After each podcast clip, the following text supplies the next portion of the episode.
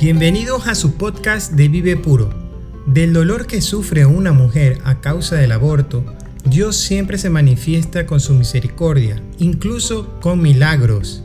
Escuchemos el siguiente testimonio que se titula Del dolor del aborto hacia los milagros de la vida.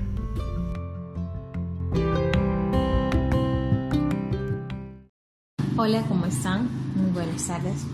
Muy buen día, no sé. Buen día, buenas tardes. Mi nombre es Lisette. Eh, bueno, yo lo que en este momento quiero contarles es un poco mi historia. Eh, pertenezco al camino neocatecumenal eh, desde hace aproximadamente seis años y antes de ser del camino neocatecumenal era del mundo. ¿Qué es lo que pasaba en el mundo?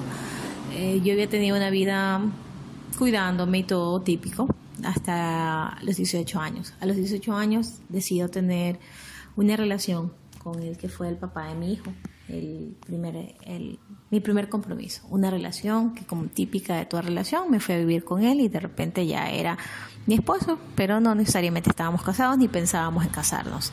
Esa es la realidad. Luego de esto eh, vivimos tres años juntos, tuve a mi primer hijo, que es el mayor, actualmente tiene 13 años. Entonces, mi hijo fue fruto de eso. Terminamos separándonos porque realmente era una relación que no tenía ninguna salida, ninguna razón de ser, pues era una relación que no tenía un compromiso fijo, sino que tenía compromisos separados, aislados. Cada uno tenía un deseo de algo y en ningún momento podíamos concretarlo. Luego de esto yo andaba por el mundo libre y disponible. Sin embargo, comencé a salir con otra persona. Esta otra persona, supuestamente tuvimos una relación larga hasta que decido tener una intimidad con él y comenzar a tener relaciones sexuales. En este momento comienzo a tener relaciones con él y salgo embarazada. Este embarazo, eh, primera instancia, me deja un bebé, salgo embarazada y no un bebé, sino que en un momento en el que solamente éramos enamorados, yo ya era madre soltera, entré en este conflicto de qué hacer con este niño. La primera idea fue abortar, pero después de una larga semana de estar pensando si esa era la mejor opción, acepto el embarazo. Al aceptar el embarazo, ¿qué es lo que ocurre? Después de esto, eh, de aceptar el embarazo, a los 15 días, cuando ya estaba todo listo y él iba a venir para hablar con mis padres y todo lo demás, y poder decir que nos íbamos a hacer cargo de esta familia, el bebé eh, no se sostuvo. Como yo no estaba en chequeos médicos, lógicamente nunca me di cuenta y de repente aborté de forma espontánea. Me caí de la escalera, dos escaloncitos, fue la excusa para coger y para no poder tenerlo. Y tuve mi primer aborto. Fue una situación bastante difícil, fue una situación eh, compleja, porque me causó mucho dolor. Yo tuve un doble dolor en ese momento. Primero el dolor de aceptar que estaba embarazada y que y ver qué era lo que iba a pasar en ese momento con todos los problemas que venía el hecho de estar embarazada por segunda vez y tener un hijo fuera de un matrimonio, fuera de una relación estable. Entonces lo había aceptado. Sin embargo, esta aceptación que había tenido inicialmente después se convertiría también en otro dolor cuando pierdo al bebé pierdo al bebé de una forma que no esperaba, cuando ya todo estaba aparentemente solucionado y arreglado, y esta relación queda ahí en stand-by. Tengo esto. Luego de esto, esta relación se termina porque no tampoco existía un compromiso estable. Entonces, él me engaña, esta pareja nueva que yo tengo, termina engañándome, salí, tuvo embarazada otra chica, y al sacar embarazada otra chica decidimos terminar la relación, pues era inconcebible que se quedara conmigo cuando él iba a tener otro hijo en otra pareja. Ok, terminamos esto, entonces yo me sentí destruida, me sentí muy mal por el tema de la ruptura del matrimonio, como, perdón, la ruptura de la relación como tal y de las ideas de matrimonio porque pensábamos casarnos por el civil, puesto que yo nunca me imaginé en la vida casarme el eclesiástico, no estaba dentro de mis intereses. Después de esto, eh, después del sufrimiento, después de todo este proceso, una persona casada comienza a, querer tener una relación conmigo y yo decido acceder. comencé a salir con esta persona. Tuvimos una relación que así mismo, como la anterior, días van, días vienen, comenzamos a tener una vida sexual activa. Esta vida sexual tuvo como consecuencia un nuevo embarazo, entre tantas cosas, un nuevo embarazo. Este nuevo embarazo que yo ya no lo quería tener, realmente esa era la idea, porque él era un hombre casado. ¿Qué me podía ofrecer ante esta situación un hombre casado? Y decidí abortarlo. El aborto como tal me causó un dolor muy grande, el dolor más grande que yo podría haber sentido. El aborto realmente, en vez de ser una solución, fue un conflicto en mi vida, fue un problema en mi vida, porque las secuelas emocionales que deja el aborto es una secuela que nadie te la puede explicar y nadie la puede limitar. Es una secuela de dolor, porque dices y piensas todos los más de los días, ¿por qué no luché por ese bebé? ¿Por qué no lo pude tener? ¿Qué será de él? ¿Por qué tuve que matar a un ser humano? O sea, ¿por qué tuve que matar una vida? Y te comienzas a atormentar en un día a día. El aborto realmente es un sufrimiento constante que tiene la mujer por la decisión de haber terminado con una vida. Yo me sentía el ser más sucio, el ser humano más detestable. Me sentía como una basura. Realmente sentía que no valía para nada y que nadie me podía amar porque yo no merecía que nadie me amara. Y de esta manera iba por la vida sin poderme amar ni poderme sentir amada, porque me había sentido simplemente como un objeto, un objeto que habían utilizado diversas personas.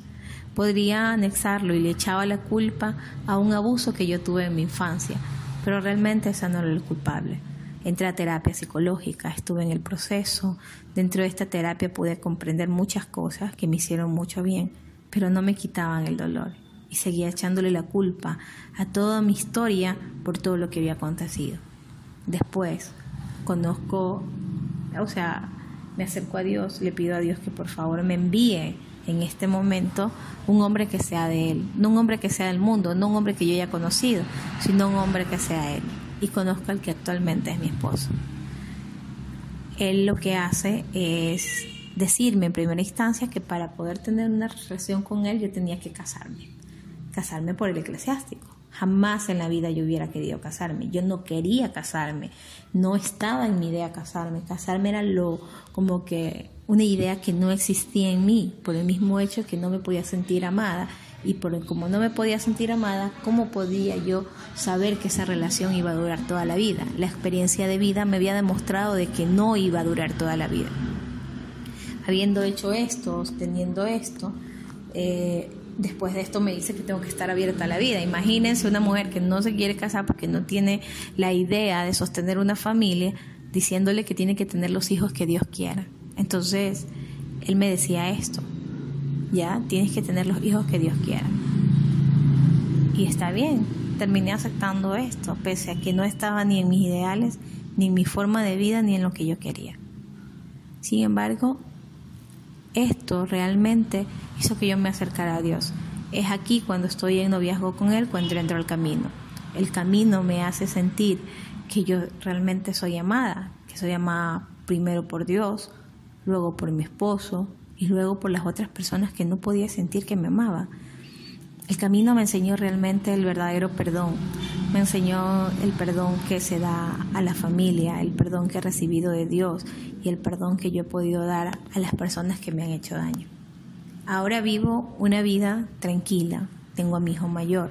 Después no podía tener hijos. Durante dos años no salí embarazada pese a que no me, no me, no me cuidaba con nada. Entonces yo veía que esto era consecuencia de mis pecados, era consecuencia de todo lo malo que yo había hecho.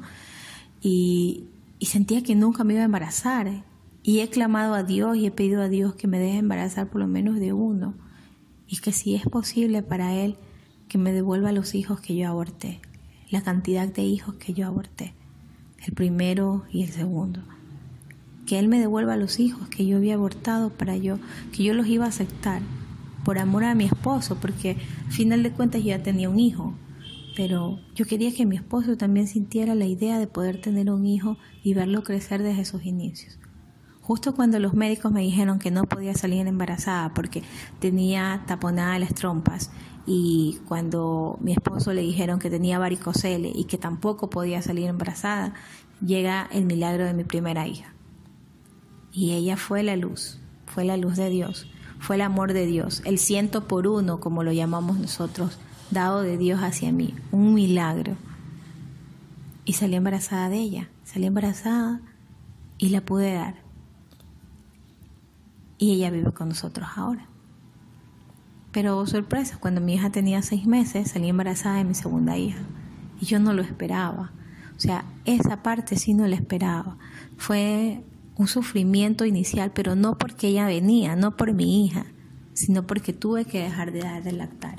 Y dejar de lactar sí me dio una, un dolor tan grande porque el apego a esta bebé que había sido el milagro que yo tanto esperaba y que tanto deseaba, se había convertido en algo difícil.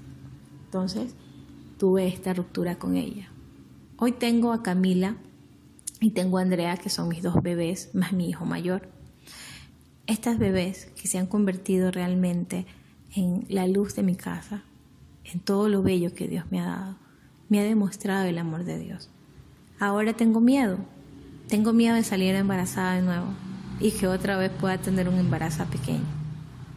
Pero tengo miedo por la responsabilidad que representa tener un niño pequeño junto a otros dos pero no tengo y no pensaría en ningún momento en el aborto, bajo ninguna circunstancia. Pero tampoco pensaría en que si Dios no me quiere dar más hijos, no los tendría.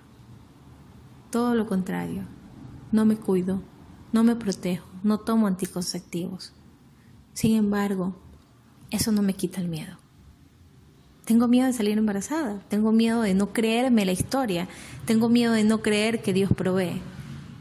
Pero de ahí sé que si Dios me envía un nuevo hijo, Él será amado, tan amado como lo son mis tres hijos anteriores, tan amado como Él me ama a mí, tan amado como mi esposo me ama y como podemos ser felices, en el compromiso, en el poder estar juntos, en el sentir que los dos somos parte de esta historia y que los dos estamos conscientes de que el amor de Dios está sobre el amor que nosotros dos nos podemos tener.